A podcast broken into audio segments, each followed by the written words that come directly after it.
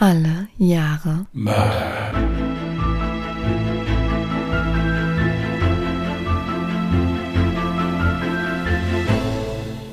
Herzlich willkommen zu Alle Jahre Mörder, der True Crime Podcast mit Christian, hallo. Und Jasmin. Hi.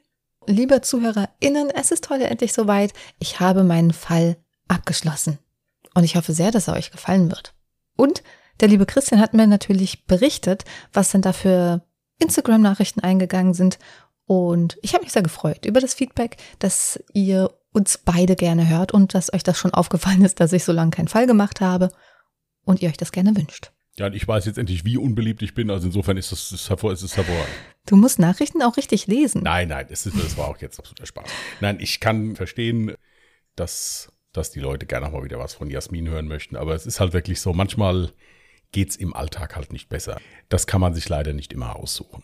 Richtig. Haben wir sonst noch irgendwas Spannendes zu berichten? Normalerweise sprechen wir uns ja immer vorher ab. Jetzt haben wir eben überlegt, warum die Katze an der Tür kratzt und haben das dabei vergessen, glaube ich. Ja, also liebe ZuhörerInnen, wenn die Katze jetzt irgendwie im Hintergrund auch ein bisschen laut sein sollte, sie spielt gerade und ja, das ist aber auch menschlich, wollte ich sagen, katzisch. Wir spielen ja auch ganz gerne mal. Halt eben jetzt nicht während der Aufnahme, aber generell schon. Ja, also wenn du möchtest, kann ich eigentlich direkt loslegen. Ich wollte sagen, ist ja, ist ja ein bisschen länger geworden. Dann leg mal los. Ich lausche gespannt. Was ich übrigens sehr spannend fand, ich habe Christian darüber benachrichtigt, dass ich den Fall Ed Gein heute vortrage. Und der liebe Christian kannte den netten Herrn Ed Gein gar nicht. Was für ihn jetzt wahrscheinlich ein sehr spannender Fall dadurch werden könnte. Nein, also ich lese ja dann auch extra nicht nach. Also ich habe natürlich jetzt mal geguckt, wer Ed Gein ist. Das ist mich einfach, dass ich mal weiß, okay, worum es überhaupt geht. Aber ich habe jetzt nicht die Wikipedia-Einträge gelesen oder sonst irgendwas. Ich will mich ja dann auch nicht spoilern, aber das ist jetzt keiner der äh, US-amerikanischen Serienmörder, die man sofort präsent hat. Also zumindest ich jetzt nicht. Ja. Ich hätte da jetzt eine Reihe anderer nennen können. Aber Ed Gein, der sagt mir überhaupt nichts. Aber das ist umso gespannter bin ich jetzt, was er so gemacht hat. Zumindest wissen viele gar nicht, dass sie eigentlich die Geschichte von Ed Gein vielleicht ein bisschen schon wissen. Ich beginne einfach. Leg los. In meinem heutigen Fall aus dem Jahre 1954 geht es um den möglicherweise berühmtesten Mörder Amerikas, Ed Gein. Obwohl kaum jemand seinen Namen kennt, dienten seine grauenhaften Taten als Inspiration für diverse Horrorbücher und Filme. Wer also schon Filme wie Psycho, Das Schweigen der Lämmer oder The Texas Chainsaw Massacre gesehen hat, wird nun sicher gespannt zuhören können. Für alle anderen gibt es eine kleine Triggerwarnung. In meinem heutigen Fall geht es unter anderem um Grab- und Leichenschändung. Edward Theodore Gein, auch bekannt als Ed Gein, kam am 27. August 1906 in La Crosse, Wisconsin zur Welt. Sein Vater, George Gein, war bereits vor seiner Geburt alkoholkrank. Der Auslöser für seine Alkoholsucht könnte der frühe Tod seiner Familie gewesen sein. Seine Eltern und seine Schwester starben, als sie mit der Kutsche unterwegs waren, um Besorgungen zu machen. Da der Mississippi an diesem Tag Hochwasser hatte und sie mit der Kutsche von einer Flutwelle erfasst wurden, ertranken sie.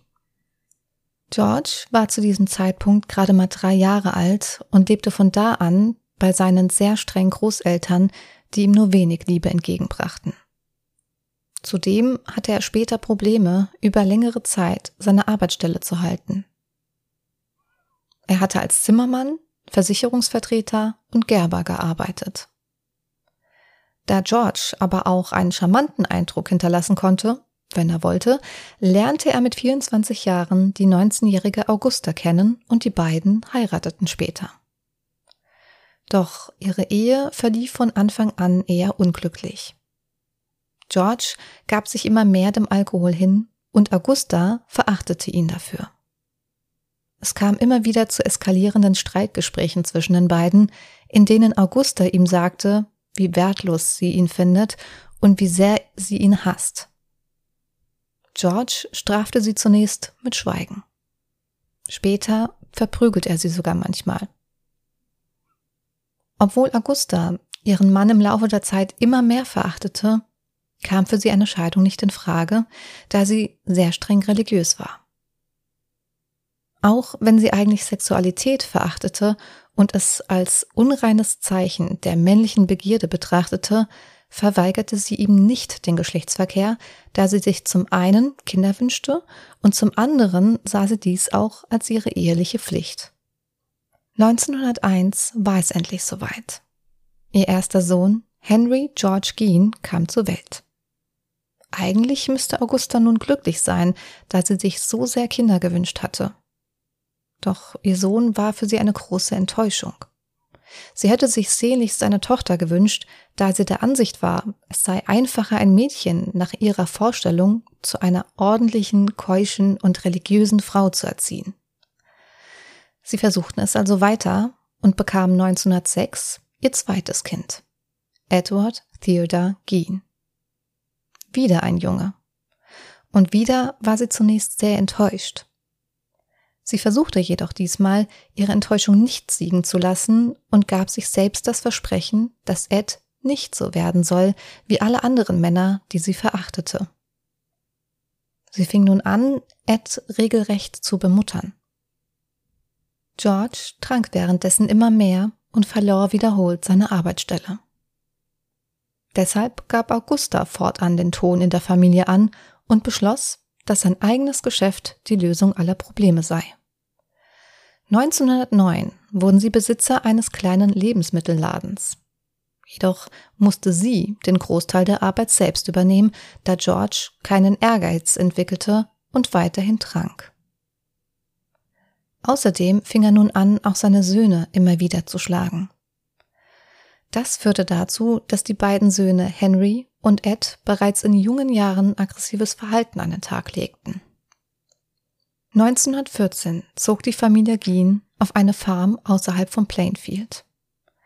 Sie hatten durch den Lebensmittelladen mittlerweile genug Geld angespart, um damit ein Stück Land kaufen zu können. Sie zogen in ein zweistöckiges Farmhaus mit sechs Zimmern. Außerdem gab es eine Scheune einen Hühnerstall und einen Geräteschuppen sowie etwa 80 Hektar Land. Es war Augustas Entscheidung, die Stadt zu verlassen, um ihre Kinder vor schädlichen Einflüssen wie Sünde, Unzucht und Ehebruch zu schützen. Sie predigte ihren Kindern ständig, dass alle Frauen Huren seien und Sex ausschließlich der Fortpflanzung, aber nicht dem Genuss dienen sollte. Außerdem las sie ihnen jeden Tag aus der Bibel vor bevorzugt die Stellen, in denen es um Tod und Verderben geht. Sie war nicht nur übermäßig religiös, sondern auch extrem auf Sauberkeit bedacht.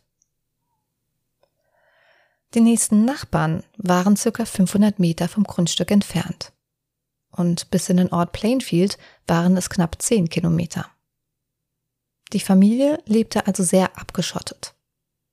Außerdem durften die beiden Söhne fortan nur noch das Grundstück für einen Schulbesuch verlassen. Kontakte zu anderen Kindern erlaubte sie außerhalb der Schule nicht, da sie immer einen Grund fand, warum diese bzw. ihre Eltern in Sünde lebten. Ed gehorchte den Anweisungen seiner Mutter, stellte ihre Erziehungsmethoden nie in Frage und wagte es auch nicht, ihr zu widersprechen. Ed entwickelte sich zu einem sehr schüchternen Jungen, der keine Freunde hatte. In der Schule galt er als der merkwürdige Junge, der gar nicht so recht wusste, wie er sich anderen Menschen gegenüber zu verhalten hat. Er konnte seinem Gesprächspartner niemals in die Augen schauen und reagierte oft mit komplett unpassenden Emotionen. Er fing unter anderem an, in absolut unangebrachten Situationen einfach zu lachen wenn es beispielsweise gerade um den Tod eines Menschen ging. Beim Sprechen konnte er seine Hände nicht stillhalten und sie gestikulierten wild mit. Mädchen fühlten sich in seiner Anwesenheit sehr unwohl, da er diese immer wieder anstarrte. Außerdem konnte er auch nur schlecht mit Kritik umgehen und fing schnell an zu weinen. Seine Mitschüler fanden diese Verhaltensweise sehr mädchenhaft. Und auch ihm fiel immer mehr auf, dass er komplett anders war als alle anderen Jungen in der Schule. Seine Stimme war sehr sanft und schwach. und seine Körperhaltung und seine Bewegung waren sehr elegant und eher mädchenhaft. Irgendwann beginnen seine Mitschüler sich auch über Sex zu unterhalten. Doch Ed kommt nicht auf die Idee, die Moralvorstellung seiner Mutter zu hinterfragen, sondern sieht darin die Bestätigung, dass seine Mutter immer recht hatte und alle anderen in Sünde lebten. Dennoch entdeckt auch Ed irgendwann seine Sexualität. Eines Tages kam es zu einem Schlüsselerlebnis, welches Ed vermutlich für seine komplette Zukunft geprägt hat. Auf der Farm hatten die Eltern einen kleinen Raum, welchen die beiden Söhne nicht betreten durften. Doch an diesem Tag war die Tür des Raumes nicht komplett geschlossen und Ed konnte einen Blick reinwerfen. Dort sah er, wie seine Mutter ein Schwein, welches auf einem Spieß an der Decke hing, mit einem großen Messer anfing aufzuschneiden. Sie war komplett blutverschmiert und griff in den Bauch des Schweines, um die Gedärme zu entnehmen. Als er dabei zuschaute, bekam er seine erste Erektion. Als seine Mutter Augusta merkt, dass Ed an der Tür stand und eine Erektion hatte, sagte sie nur, das ist nicht schlimm, und forderte ihn auf, ihr beim Schlachten des Tieres zu helfen. Das Bild seiner blutverschmierten Mutter, welche gerade ein Tier ausgeweidet hatte, brannte sich fortan in Eds Gedächtnis ein.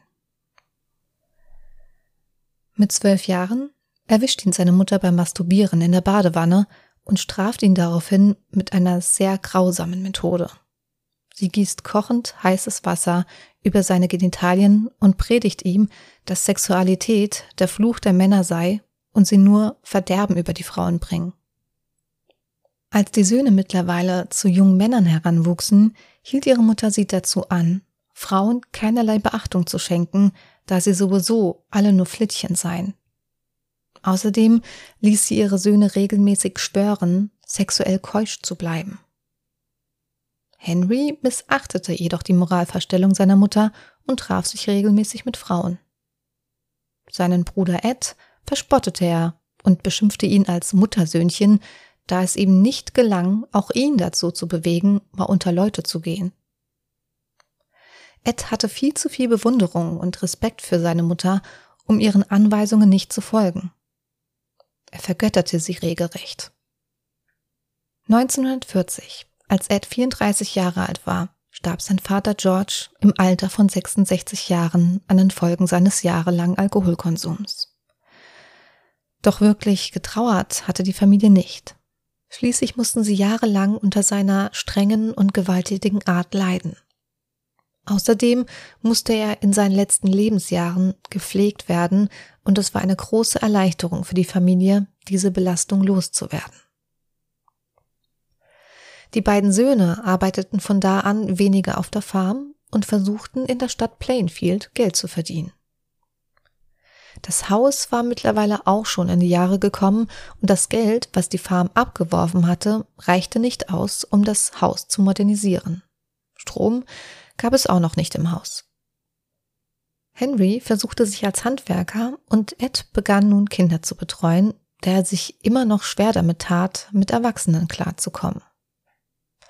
Das Verhältnis der beiden Brüder war mittlerweile auch stark gefestigt und sie verbrachten sehr viel Zeit miteinander. Nur in einem Punkt wurden sie sich nie einig.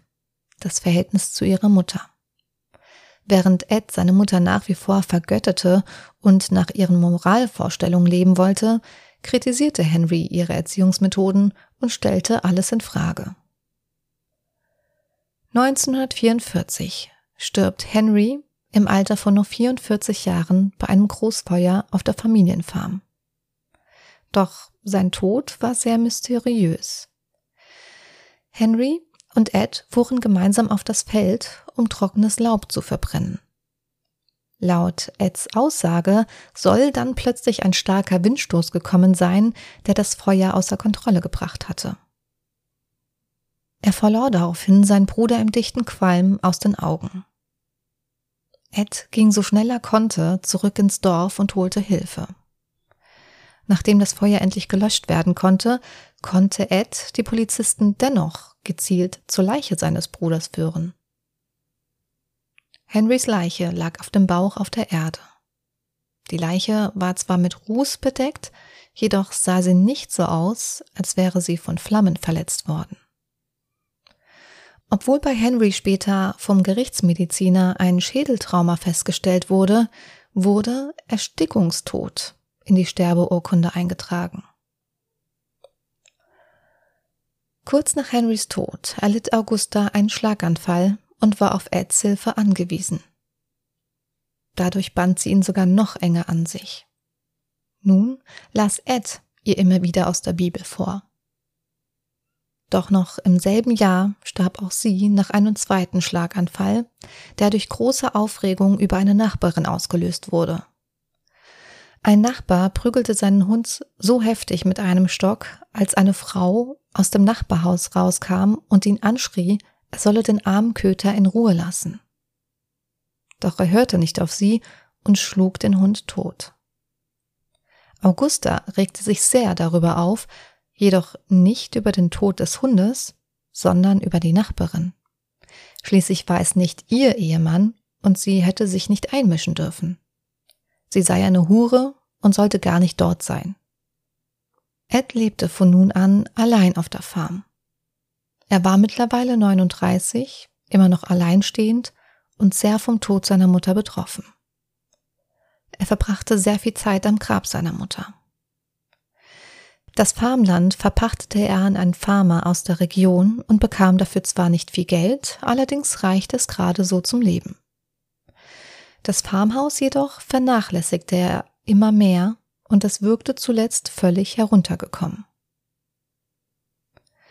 Seine Freizeit verbrachte er damit, Magazine zu lesen. Allerdings handelt es sich hier nicht um gewöhnliche Magazine, sondern welche, in denen es viel um Mord ging vor allem grausame Morde faszinierten ihn. Neben solchen Magazinen interessierte er sich auch für die Nazi-Verbrechen im Zweiten Weltkrieg. Besonders die Geschichte von Ilse Koch, auch bekannt als die Hexe von Buchenwald, die sich aus tätowierten Hautstücken von Lagerinsassen Gebrauchsgegenstände wie Putztücher, Buchumschläge, Etuis und Lampenschirm fertigen lassen haben soll. Er las auch immer wieder Geschichten, in denen es um Grab- und Leichenschändung ging. Außerdem befanden sich in seiner Sammlung auch Anatomiebücher und Berichte über Kannibalismus. Zuletzt verfolgte er auch die Todesanzeigen in der Lokalzeitung. Er begann jedoch auch langsam unter Menschen zu gehen und besuchte die örtliche Kneipe. Er freundete sich sogar mit der älteren Inhaberin der Kneipe, Mary Hogan, an, die rein äußerlich seiner Mutter sehr ähnelte. Ihre Lebensweise unterschied sich jedoch extrem von der seiner Mutter. Sie war schon zweimal geschieden und flirtete gerne mit Männern. Sie war für ihn also das Sinnbild für Sünde. Am 8. Dezember 1954 besuchte einer der Stammgäste die Bar und findet Mary Hogan nicht vor. Stattdessen entdeckt er eine Patronenhülse auf dem Boden und einen großen Blutfleck, durch den ein Körper gezogen wurde. Die Spuren führten zu einem großen Parkplatz, doch dort verliert sich die Spur. Was die Ermittler nicht ahnen, Ed erschoss die Frau in ihrer Bar und beförderte ihre Leiche in seinem Auto zu sich nach Hause. Wenn sich Menschen mit Ed über Mary Hogan unterhielten und sich fragten, wo sie wohl sein mag, antwortete er darauf, sie wird nicht vermisst, sie ist auf meiner Farm. Jeder andere Mensch hätte nach solch einer Aussage sofort die Polizei verständigt. Doch Ed wird aufgrund seiner merkwürdigen Art gar nicht ernst genommen. Schon in Vergangenheit hat er immer wieder seltsam reagiert, wenn es um das Thema Mord oder Tod ging. Darum war auch diese Reaktion für seine Mitmenschen nicht ungewöhnlich. Später entstanden sogar Gerüchte über Ed im Dorf. In seinem Haus wollen zwei Kinder echte Schädel aufgehängt gesehen haben, bei denen nur die Augen entfernt wurden. Doch es blieb auch immer nur bei den Gerüchten. Schließlich galt das Haus aufgrund des heruntergekommenen Zustandes, vor allem für Kinder, als Spukhaus, welches auch gerne mal als spielerische Mutprobe aufgesucht wurde. Mittlerweile machte auch das komplette Dorf einen großen Bogen um das Haus, da es auf sie sehr unheimlich wirkte. Am 16. November 1957 verschwand die 58-jährige Bernice Warden unter verblüffend ähnlichen Umständen wie Mary Hogan zuvor im Jahre 1954. In Bernice Eisenwarengeschäft in Plainfield fand man wieder Blut am Boden und eine Spur, die nach draußen auf den Parkplatz führte. Doch diesmal erinnerte sich der Sohn der Vermissten, dass sich Ed Gein mit ihr verabreden wollte. Ed hatte das Geschäft regelmäßig aufgesucht und Bernice immer wieder in ein Gespräch verwickelt. Außerdem stellte er ihr auch merkwürdige Fragen und wollte sich mit ihr zum Tanzen oder Rollschuhlaufen verabreden. Was Ed außerdem verdächtig machte, es wurde im Laden eine Rechnung für Frostschutzmittel gefunden, welches Ed dort zuvor gekauft hatte. Er war der letzte Kunde. Diesmal lagen die Ermittler mit ihrer Vermutung richtig. Doch warum erschoss er Bernice Warden? Ed glaubte zu wissen, dass sie ihren Mann einer anderen Frau ausgespannt hatte, die daraufhin Selbstmord begangen haben soll. Außerdem soll sie für das Scheitern einer Ehe verantwortlich gewesen sein. Auch sie war für ihn nun das Sinnbild für Sünde. Die Polizisten suchten sofort ihren Verdächtigen auf. Was sie dort in seinem Farmhaus fanden, sollte sie alle für den Rest ihres Lebens verfolgen. Zunächst fanden sie in einem Schuppen hinter dem Haus den enthaupteten Leib von Bernice Warden, der wie ein Stück Wild in Eds Schuppen an den Füßen aufgehängt und ausgenommen wurde. Es war ein grauenvoller Anblick, der die Polizisten zunächst erstarren ließ. Es war so schrecklich, dass sie sich direkt vor dem Haus übergeben mussten. Als sie dann bei seinem Haus angekommen waren und die Tür öffneten, kam ihnen direkt ein abscheulicher Geruch in die Nase. Doch sehen konnten sie noch nicht viel. Es war spät am Abend und schon dunkel. Das Haus hatte nach wie vor keinen Strom und dementsprechend kein Licht. Als die Polizisten ihre Taschenlampen einschalteten, sahen sie erst das komplette Ausmaß seiner grauenvollen Taten. Das komplette Haus war so verdreckt und vollgestopft, dass man sich kaum vorstellen konnte, dass dort ein Mensch wohnte. Sie fanden den Kopf von Bernice, der mit einem Geflecht geschmückt war, das wiederum an zwei Nägeln hing, die in beide Ohren gesteckt worden waren. Ihr Herz wurde in der Küche neben der Herdplatte gefunden. Einige berichten sogar davon, dass ihr Herz in einer Pfanne auf dem Herd gefunden wurde und auch im Kühlschrank noch menschliches Fleisch lag. Ihre übrigen Organe lagen in einer Schachtel in der Ecke. Jedoch fand die Polizei nicht nur die Überreste von Bernice Warden und Mary Hogan, sondern auch zahlreiche Teile verschiedener anderer Leichen. Denn was bis zu diesem Zeitpunkt niemand wusste, war, dass Ed Gein zwischen 1947 und 1954 häufig drei nahegelegene Friedhöfe plünderte und geschätzt 40 Gräber öffnete.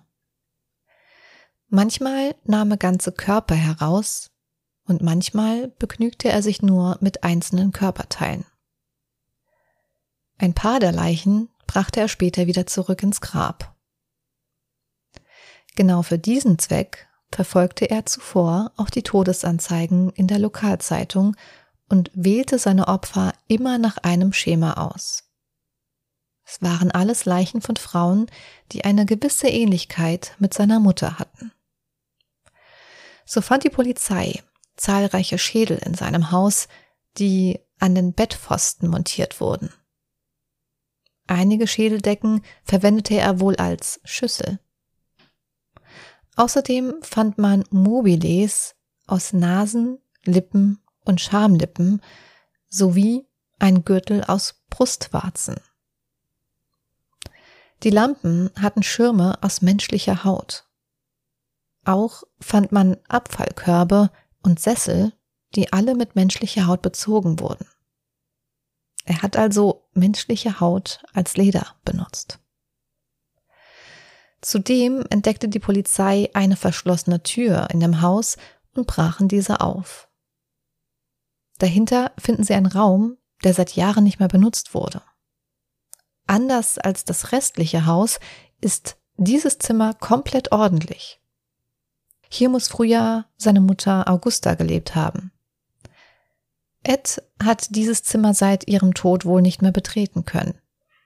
Es war quasi wie ein Schrein für seine Mutter.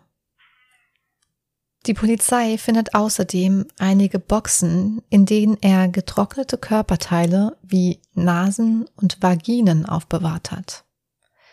Einige Teile konservierte Ed, damit er sie wie Kleidung zu Hause tragen konnte. Darunter war eine abgehäutete Damenweste mit Brüsten und Genitalien sowie eine Hose und Masken aus menschlichen Gesichtern.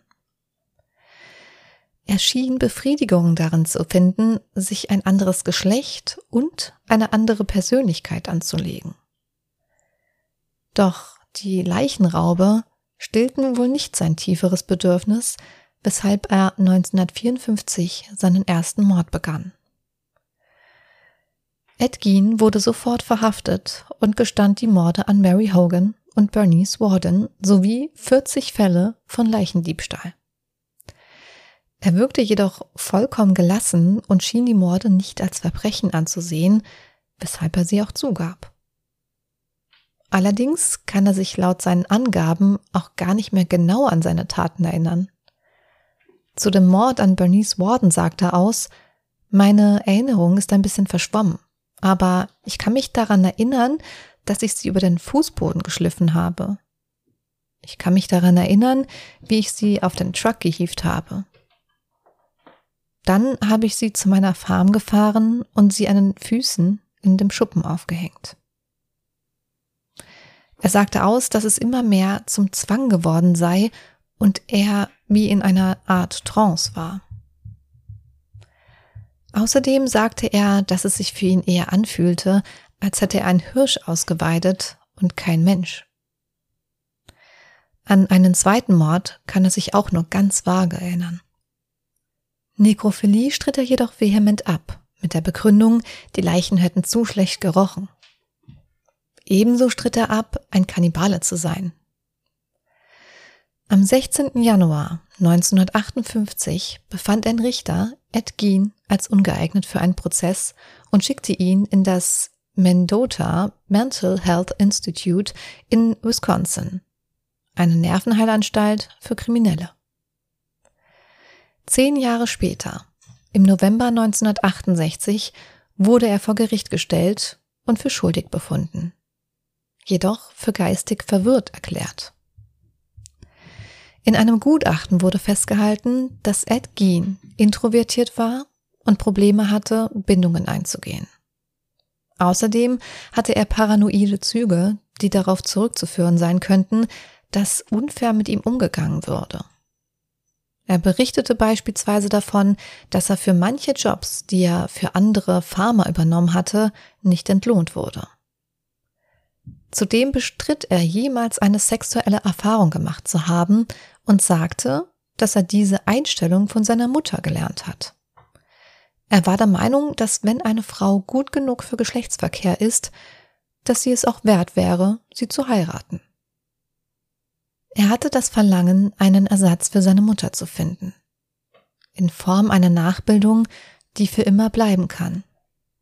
Er empfand die Leichen wie Puppen und fühlte sich in ihrer Gegenwart wohl. Das Gericht wies ihn daher erneut in das Mendota Mental Health Institute ein, indem er am 26. Juli 1984 im Alter von 77 Jahren an Lungenversagen infolge einer Krebserkrankung verstarb. Ja. Also Jasmin hatte mich zwischendurch mal gefragt, ob alles okay bei mir ist. Ich habe wirklich sehr gespannt zugehört. Hm. Manchmal auch ein bisschen angewidert angeguckt. Ja, also es gab so zwei, drei Fälle, wo ich ja weniger angewidert, sondern mehr so mitgelitten habe. Also wenn da Genitalien mit heißem Wasser übergossen werden. Ja. Oder sowas, das finde ich schon ziemlich heftig. Ja, also, also mein Fazit dazu, wenn wir einen Strich drunter machen, ist, die Mutter hat den auf dem Gewissen. Ja. Also vielleicht nicht nur die Mutter. Ich meine, der Vater war ja jetzt auch nicht gerade der Vorzeigevater. Der, der, Vater war auch nicht der Vorzeigevater, das ist richtig, aber ich denke, das hätte er vielleicht überstehen können, wenn hm. die Mutter stabil gewesen wäre, wobei die Mutter ja schon stabil war. Sie war halt stabil. Stabil religiös. Strengst gläubig und ja. äh, halt äh, moralisch. Hm. Moralisch übersteuert, sagen wir es so. Mhm. Das kam jetzt vielleicht auch nicht so beim Vortrag, Vortrag sage ich, also beim Erzählen kam es jetzt nicht so bei raus. Aber was ich noch dazu sagen muss, ist, also der Vater war ja auch gewalttätig. Allerdings wurde auch ganz gerne mal die Mutter gewalttätig, wenn nicht alles so gelaufen ist, wie sie das wollte. Also sie war wirklich sehr tyrannisch und hatte eigentlich im Prinzip das komplette Sagen in der Familie, auch wenn der Vater auch gegen sie teilweise gewalttätig war, hatte sie doch dann irgendwie das Sagen und hat tatsächlich auch die Kinder hin und wieder geschlagen, wenn sie eben nicht gehorcht haben. Ja gut, und auch hier diese Sanktionierungsaktion da mit dem heißen Wasser. Also da muss ja schon eine gewisse Brutalität auch da gewesen sein, weil ansonsten ja. kann man sowas ja nicht machen. Ja. Ja, auf jeden Fall. Interessant ist so dieses Motiv oder was er selber angegeben hat, beziehungsweise kann ich ja jetzt nur wiedergeben, was halt auch unter anderem in einem Gutachten stand.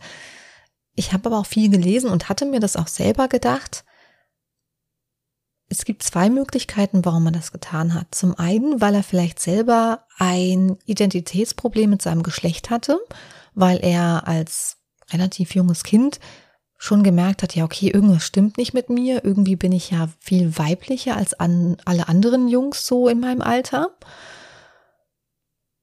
Vielleicht hat er sich deswegen eben so dieses menschliche Kostüm angefertigt, um sich ab und zu auch mal als Frau fühlen zu können. Ist eine Überlegung, auf die ich jetzt nicht gekommen bin, hm. muss ich ganz ehrlich sagen. Ich glaube halt einfach, dass der in frühester Kindheit von der Mutter dermaßen gedrillt wurde auf gewisse Werte, Werte stehen hier in ganz großen Anführungsstrichen. Mhm. Und dass dann zum Schluss der Geist sich halt immer mehr so ins Perverse entwickelt hat. Ja. Weil es ist ja auch bis zum Schluss nicht richtig geklärt gewesen, ob der Bruder wirklich bei einem Unfall umgekommen ist oder ob er den getötet hat. Ich meine, wenn man sich das jetzt mal die Vita von dem Herrn so anhört, liegt das ja durchaus im Bereich des Möglichen. Richtig. Und der Bruder war ja verhältnismäßig normal entwickelt. Also mhm. war zwar auch wohl, hattest du ja gesagt, dass er halt natürlich auch zu Gewalttätigkeit neigte, aber das ist bei, wenn man, wenn Kinder, wenn man als Kind ständig geschlagen wird und ständig unterdrückt wird, ist das irgendwie auch normal. Ja. Aber der Bruder schien ja ein verhältnismäßig normales Leben zu führen. Also der hat sich ja mit Frauen getroffen und mhm war wohl dann auch dementsprechend mehr in der Lage, sich in der Gesellschaft zu behaupten als, als der Ed.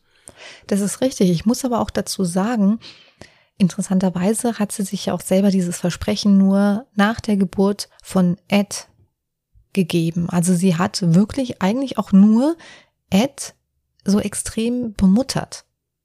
Henry eigentlich eher nicht, weil Henry war im Prinzip für sie sowas wie eine absolute Enttäuschung. Aber natürlich hat sie ihn auch gestraft, wenn er nicht nach ihren Moralvorstellungen gelebt hat.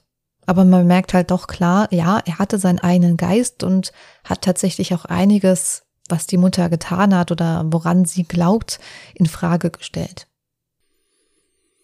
Ja, weil er vielleicht nicht so eine enge Bindung zur Mutter hatte.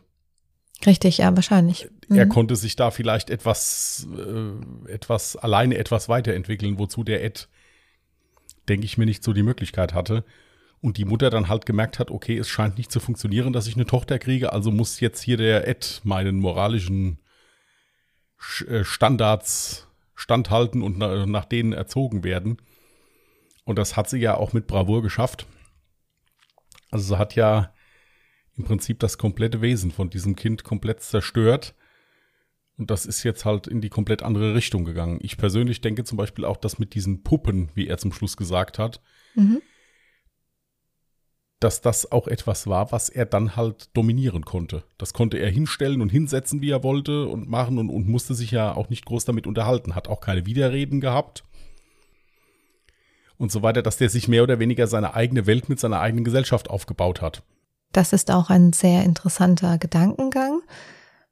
Meine zweite Möglichkeit, ich hatte ja bislang nur eine genannt, wäre gewesen, dass er halt wirklich versucht hat, im Prinzip seine Mutter wieder zum Leben zu erwecken in dem Sinne.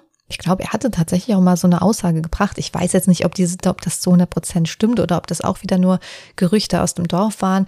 Aber er soll sowas von sich gegeben haben wie, ja, ich wollte meine Mutter wieder zum Leben erwecken. Und ich denke, er hat dadurch eben versucht, tatsächlich im wahrsten Sinne des Wortes in der Haut seiner Mutter zu stecken. Das kann durchaus sein, dass der also eine massivst krankhaft enge Bindung zu dieser Mutter entwickelt hat, ist klar, weil sie hat ihn ja dominiert. Ja muss man ja im Prinzip so sagen. Und das sieht man ja auch daran, dass er das Zimmer dann nicht mehr betreten hat, dass das wirklich so wie die heiligen Hallen dann im Prinzip waren. Mhm.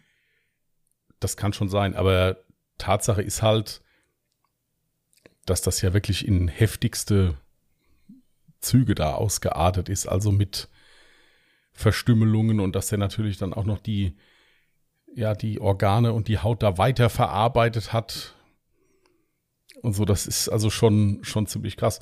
Und ich muss dazu sagen, dass der für die USA einen sehr, sehr verständnisvollen Richter hatte. Also hätte der, glaube ich, einen anderen Richter gehabt oder wäre in einem anderen Bundesstaat gewesen, äh, der wäre in keine Nervenheilanstalt gekommen. Ich glaube, der wäre umgebracht, also der wäre hingerichtet worden.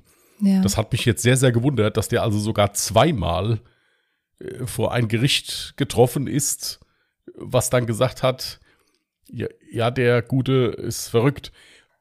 Also er hatte wirklich sehr, sehr viel Glück, weil es nämlich, äh, die haben sogar im Prinzip eigentlich nur einen Mord vor Gericht gebracht. Den anderen Mord, der war gar nicht in der Anklage drin, weil sie sich die Gerichtskosten sparen wollten. Also das hat mich jetzt sehr gewundert, weil wenn ich mir jetzt hier den Son of Sam angucke, also der war geistig auch nicht viel stabiler. Mhm. Ja, der hat also halt jetzt nicht so grausam, vor allen Dingen auch die Grausamkeit der Taten. Also das äh, ist ja schon heftig, ja, dass da äh, irgendwelche Gürtel aus Brustwarzen gebaut werden und sowas. Also das ist ja schon nicht ohne.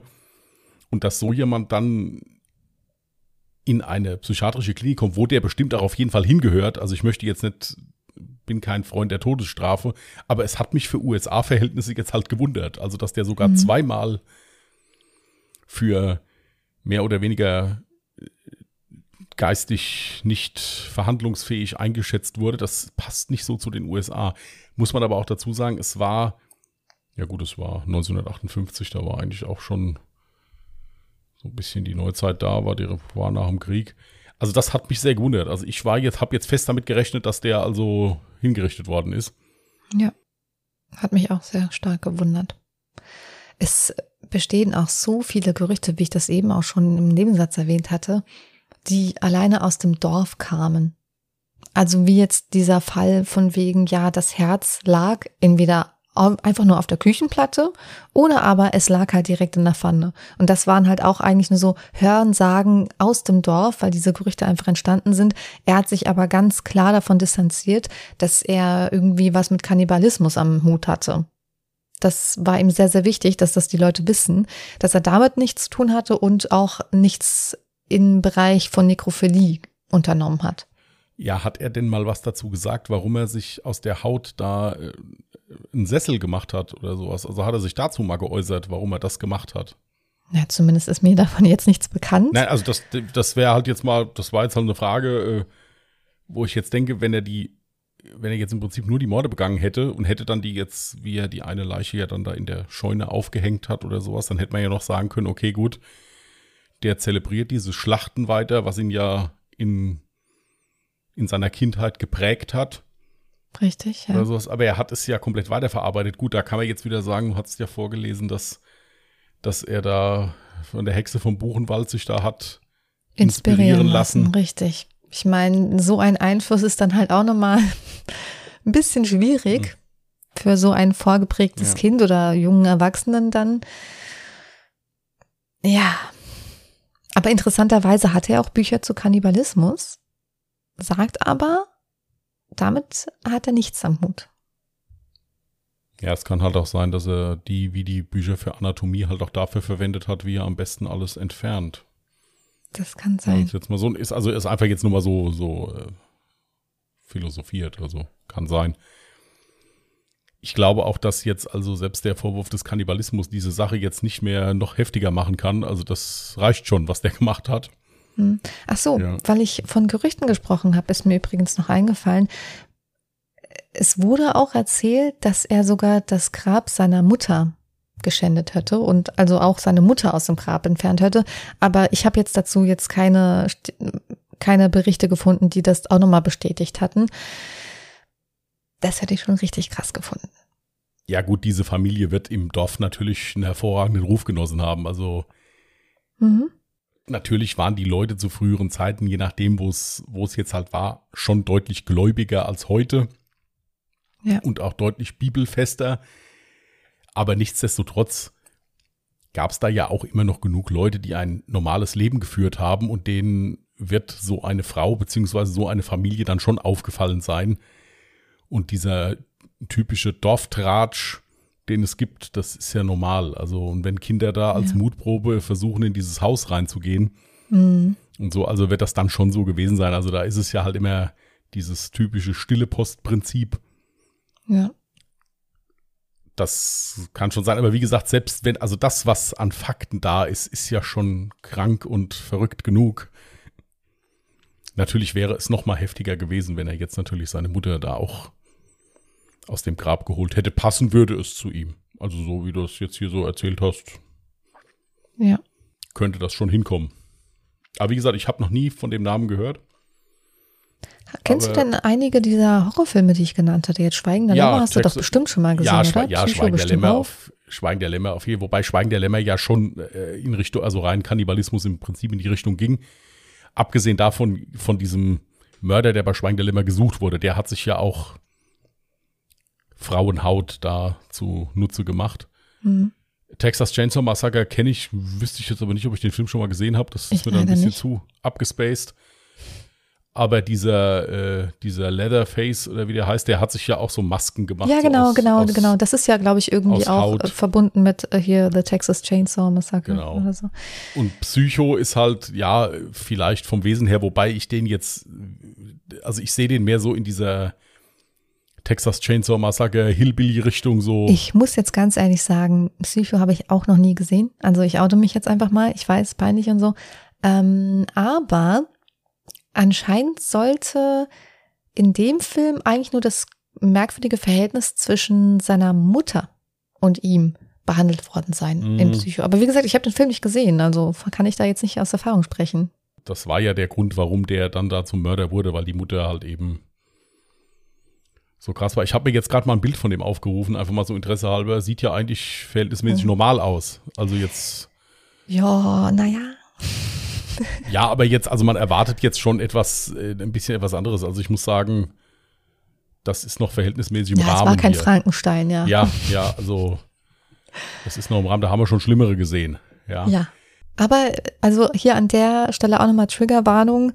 Wenn ihr Edgin googelt und auf Bildersuche geht, sollte euch bewusst sein, dass ihr dann vielleicht auch über Bilder stolpert, die ihr jetzt nicht unbedingt gerne sehen möchtet. Ja, habe ich auch gerade hier. Ja. Du bist aber noch ziemlich gefasst. Ja, gut, weil ich ja jetzt halt auch weiß, äh, worum es geht. Aber ja, also ihr findet äh, sowohl Sessel als auch andere Sachen, wenn ihr da googelt. Also wie gesagt, wenn ihr das macht, Triggerwarnung. macht euch sicher, dass ihr das auch sehen wollt. Ja. Beziehungsweise das sehen könnt, weil alles andere hat keinen Sinn. Ich fand es auf jeden Fall heftig. Ich meine, man guckt sich ja so oft mal Horrorfilme an und dann denkt man sich, ey krass, was für ein krankes Gehirn hat sich so eine heftige Story ausgedacht. Und jetzt aber im Nachhinein zu erfahren, dass das ja eigentlich auf einer wahren, äh, auf einen wahren Kriminalfall beruht, das ist unfassbar. Ja, was ich halt eben immer so krass finde, ist, dass solche Sachen irgendwie immer nur in Amerika passieren oder, oder, oder gefühlt nur in Amerika passieren. Ach ja, ich wollte gerade sagen, gefühlt wahrscheinlich, wahrscheinlich passiert in Deutschland genauso viel kranke, krankes Zeug, ist dann aber nicht ganz so, ich sag mal, populär in Anführungsstrichen. Dass dann Leute darüber ein Buch ja, oder das, einen Film das, verfassen. Das kann sein. Also gut, hier, das ist schon, ist schon ein Buch wert oder auch ein Film jetzt von dem, was da passiert ist. Mhm. Gibt auch einige, einige Filme mehr. Ich glaube, es gibt auch einen Film, der auch Ed Gein heißt. Ich habe ihn mir leider nicht angesehen, aber ähm, könnt ihr gerne mal gucken. Es gibt einige Filme mehr, die sich von Ed Gein inspirieren lassen haben oder wo es dann darum geht, auch Musikstücke, also extrem viel. Deswegen habe ich am Anfang gesagt, das ist tatsächlich der berühmteste Fall, obwohl man eigentlich gar nicht weiß, wenn man den Namen Ed Gein hört, was der angestellt hat. Und noch eine interessante Sache, die ich während meiner Recherche so herausgefunden habe, war, dass natürlich die Leute versucht haben, aus dieser Story wieder Geld zu scheffeln. Beispielsweise wurde der Truck von Ed Gein versteigert an einem Mann und dieser hat dann quasi so eine Attraktion draus gemacht, dass man sich halt mit diesem Truck dann halt fotografieren lassen konnte und sowas. Also das finde ich immer total krank.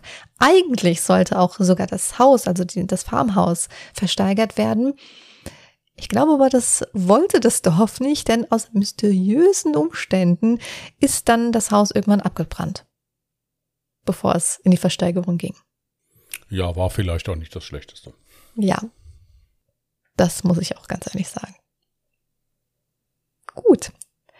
Ich denke, nachher fallen mir beim Schnitt wieder tausend Sachen ein, wo ich mir dann denke, oh, um Gottes Willen, das wolltest du doch eigentlich noch fragen, was er davon hält. Das passiert mir übrigens jedes Mal. Vielleicht sollten wir einfach irgendwann eine Folge machen, in der wir so Nachbesprechungen nachholen, was ich. Oder das alles nochmal aufarbeiten. Richtig. Ja. genau. Aber ich denke, für jetzt äh, soll es das vielleicht gewesen sein. Ich sehe nämlich, wir sind auch schon gut an der Länge ran vorangekommen. Ja, war sehr, sehr, hast sehr, sehr ausführlich gemacht. Wirklich sehr, sehr interessant. Hat, äh, ich habe sehr gebannt zugehört. Das freut mich sehr zu hören und ich hoffe natürlich, dass es unseren ZuhörerInnen genauso geht. Und ja, lasst uns auch gerne eure Gedanken zu diesem Fall gerne mal wissen. Wir posten natürlich auf Instagram und auf Twitter mal wieder ein Foto von Edgin. Keine Sorge, nichts von seinem Möbeljahr. Und ihr könnt eure Meinung gerne einmal darunter posten.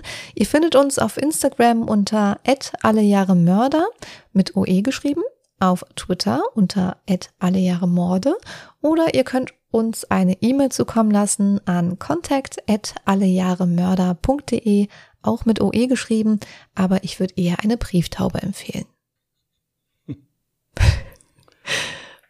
Gut. Möchtest du mir ein neues Jahr ziehen? Ich bin schon ganz gespannt. Ja, mein Problem ist, dass ich das mittlerweile, ich weiß nicht mehr, wo ich noch fotografieren soll. Deswegen weiß ich nicht, ob das so gut ist, wenn wir immer wieder neue Jahre ziehen. Wir gehen langsam die Fotomotive aus. Ja, was soll ich denn sonst nächste Woche machen? Soll ich, soll ich hier äh, ja, nein, ich, einfach nochmal 1954? Ich habe schon alles vorbereitet. Wir gucken mal, was rauskommt. Gut. Ja, also die 50er Jahre hast du verlassen. Ah, okay. 1966. Okay.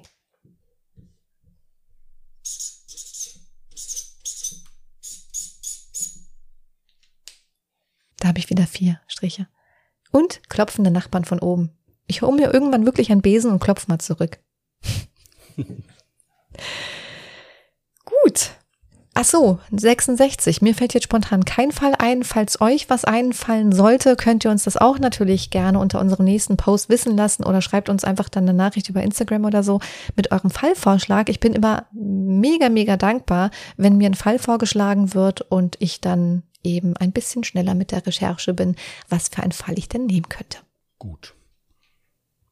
Wer nächste Woche einliest, lassen wir jetzt mal offen. Wir haben das noch gar nicht abgesprochen, ehrlich gesagt. Ähm, wir schauen mal. Ja, also irgendeiner wird was vortragen. Ich habe 92, ich habe auch noch nichts gefunden, ich habe aber auch noch nicht groß geguckt. Äh, Werde mich damit morgen oder übermorgen mal beschäftigen. Und dann gucken wir mal. Mhm. Gut, dann soll es das mal gewesen sein. Genau. Wir wünschen euch einen guten Start in die Woche. Passt gut auf euch auf, bleibt anständig. Und äh, ja, bis nächsten Sonntag dann.